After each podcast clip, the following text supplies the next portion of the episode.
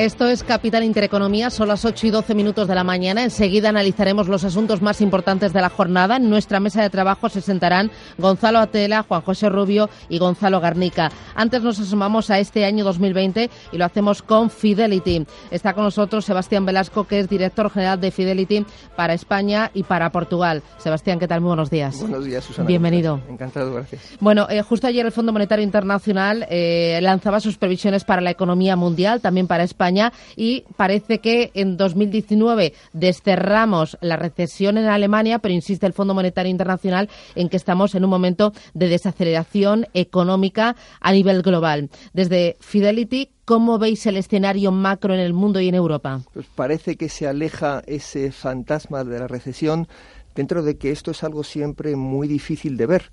Por eso lo que hacemos es mirar a indicadores que nos puedan dar pistas sobre cuándo se va a producir, si es que se produce.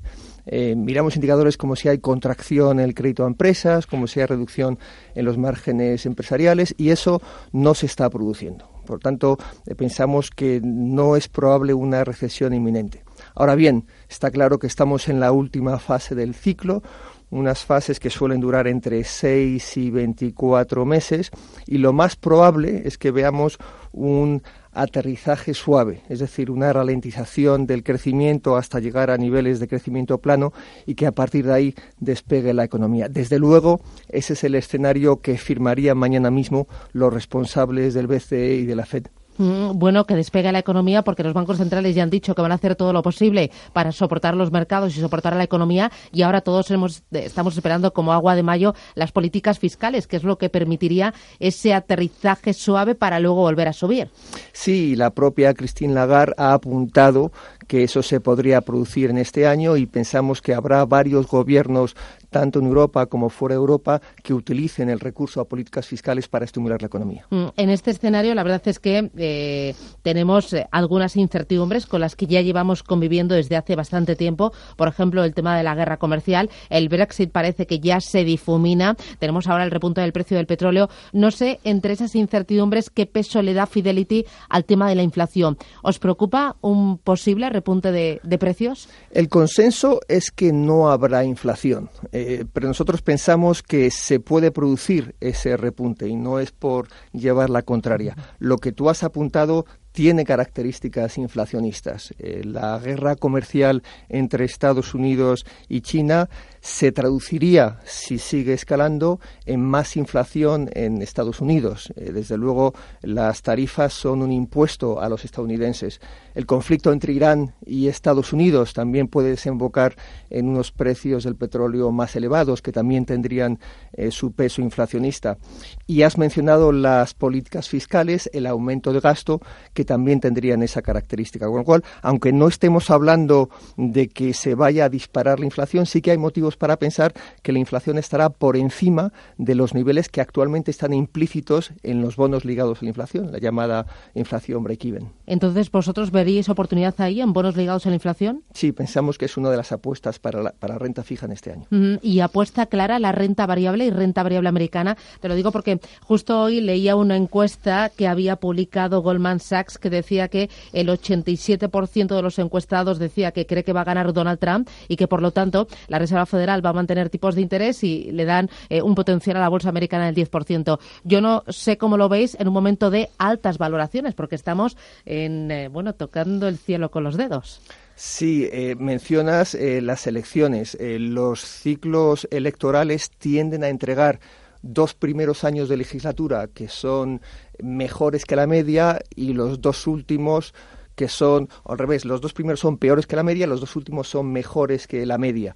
Em, eso se podría producir también ahora dentro de que el 2017, si recuerdas, fue un año extraordinariamente bueno debido a que se aplicaron medidas muy pro mercado en el año 2016 por parte de la nueva administración. Ahora, lo que ha ocurrido es que eh, la bolsa americana se ha comportado extraordinariamente bien el año pasado. Es poco probable que veamos un comportamiento tan bueno en este año y ya estamos viendo eh, indicadores de que la confianza empresarial no está en su mejor momento y que se está reduciendo la formación bruta de capital en Estados Unidos. Entonces, ¿estáis más positivos en Europa que en Estados Unidos? Sí, ligeramente más positivos, eh, dentro de que estamos neutros en Europa.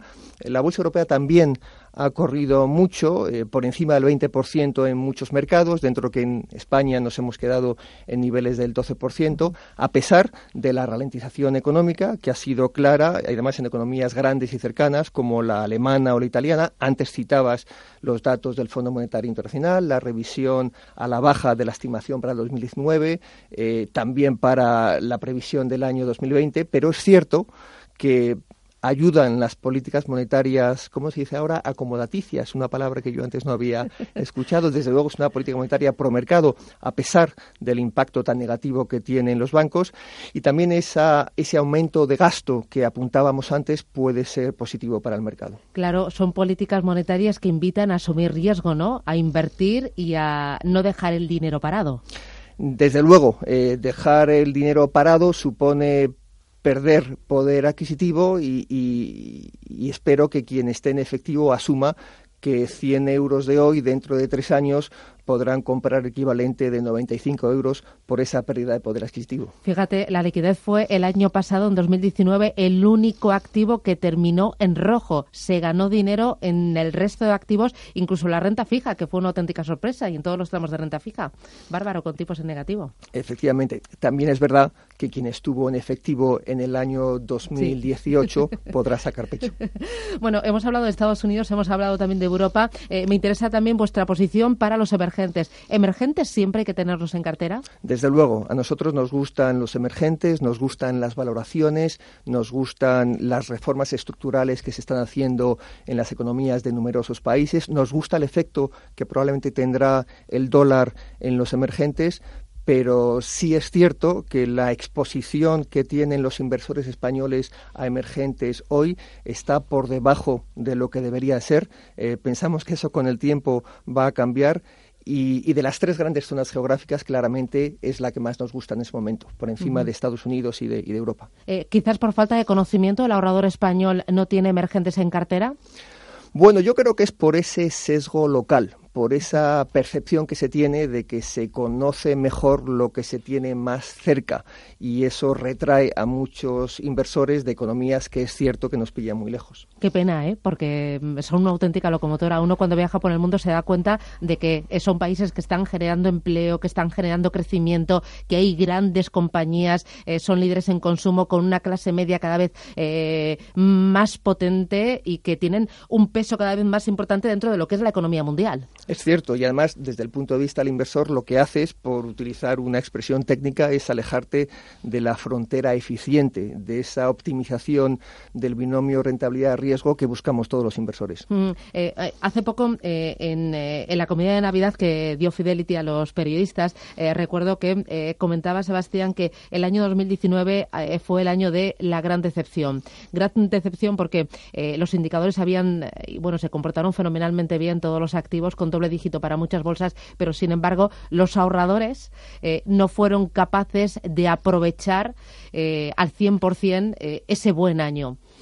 Sí, es verdad que hubo en renta variable más salidas que entradas, más reembolsos que suscripciones, pero gran parte de lo que ya estaba en renta variable ha seguido ahí, con lo cual habrá muchos inversores que están muy contentos de la decisión que tomaron de no salirse en su momento. También es verdad que las salidas fueron más pronunciadas en la primera mitad que en la segunda mitad. Y algo muy interesante es que siendo cierto que se ha ido dinero de la inversión con criterio geográfico, es decir, de fondos europeos, de fondos estadounidenses, de fondos emergentes, ha entrado en fondos temáticos, en las temáticas de tecnología, de salud, de agua y residuos, de consumo. Por tanto, hay un, cambio de enfoque en cómo se está aproximando el inversor a la renta variable. Así que somos más positivos de cara al año 2020, eh, mirando a ese ahorrador que va ganando en cultura financiera, que va incorporando temáticos y que va pensando en ese más largo plazo, no, no buscar el timing. Bueno, el hecho de que se esté apostando por inversiones temáticas mm. sugiere que se está invirtiendo con un criterio más a largo plazo. y eso sería el resultado de esa labor de mejora del nivel financiero de los españoles que se viene realizando desde hace ya muchos años por parte de asesores financieros y por parte de los medios de comunicación. 2020, eh, entonces, por rematar y cerrar el círculo, año bueno se espera, aunque año no fácil. Después del año tan espectacular que tuvimos el año pasado, todo va a parecer malo, pero no va a ser un mal año. Claro, yo decía, mejor que el año pasado va a ser muy difícil. Imposible. Sebastián Velasco, Fidelity, un placer tenerle aquí en los estudios de Capital Intereconomía. Muchísimas gracias y hasta pronto. Gracias, Un abrazo. Gracias.